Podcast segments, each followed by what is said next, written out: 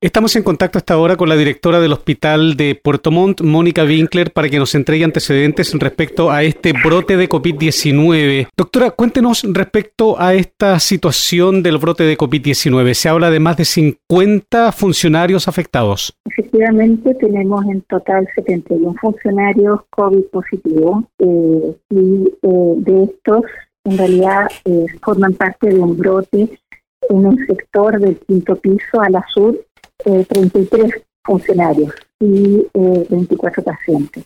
Lo que ha ocurrido con esto en, la práctica es que el hospital tiene obviamente eh, TTA y también un polipersonal eh, para que los funcionarios puedan permanentemente estar testeados. También los pacientes son permanentemente testeados eh, con PCR y de esa eh, manera se pudo detectar este brote eh, tanto de funcionarios como de pacientes en un sector específico del hospital. y las medidas que estamos tomando en ese sentido son que obviamente están todos aislados, están todos en sus domicilios, siendo monitoreados desde las y desde el hospital estos eh, funcionarios estaban todos vacunados, salvo cuatro, y de los pacientes eh, tenemos eh, ya cinco de alta en buenas condiciones, 18 están hospitalizados, uno está en la UTI y un paciente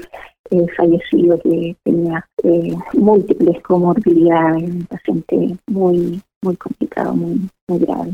Doctora, este último paciente, el fallecido, ¿se contagió a raíz de este brote allí en el hospital? ¿Está comprobado? nunca se puede comprobar 100% debido a que el paciente llegó em, con pérdida de conocimiento, en un coma hiperosmolar, en un diabético severo. Nosotros ya teníamos una cardiopatía coronaria, habíamos eh, retornó por otro por otro episodio coronario, entonces, pero pensamos que sí eh, tuvo relación eh, con el brote. Me imagino que al ingresar se sabe si es portador o no del COVID-19. Lo que ocurre es que los pacientes, siempre que ingresan al hospital, se les realiza PCR pero eh, también hemos visto que pacientes que ingresan muy graves tienen PCR negativas al ingreso y por eso las reiteramos. Los pacientes muchas veces tienen tres PCR continuas y eh, finalmente son positivas.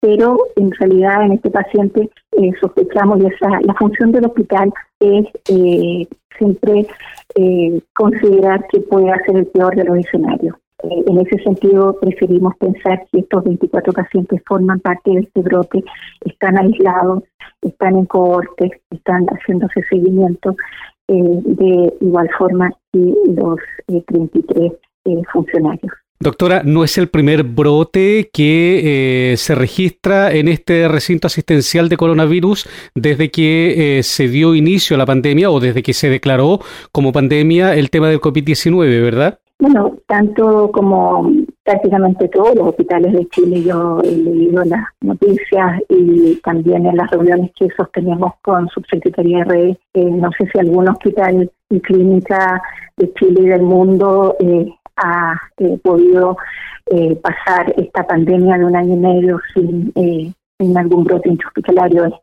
por ejemplo, en los hospitales existe, en el caso reforzamos al doble el equipo de instrucciones intrahospitalarias, el equipo de prevención de riesgo, eh, existe un trabajo permanente de educación en cuanto al adecuado uso de elementos de protección personal, pero dado que las camas UCI de este 22 hoy día son 51 y eh, tenemos 90 camas eh, medias más en un hospital de campaña adicional, la, el aumento de presión asistencial ha hecho que tengamos 641 funcionarios adicionales. Nosotros somos 4.000 funcionarios en este momento en periodo de pandemia. Y es complejo que todas estas personas permanentemente tengan el comportamiento adecuado en cuanto a usar los elementos de protección personal eh, de forma óptima como debe ser eh, y las demás medidas.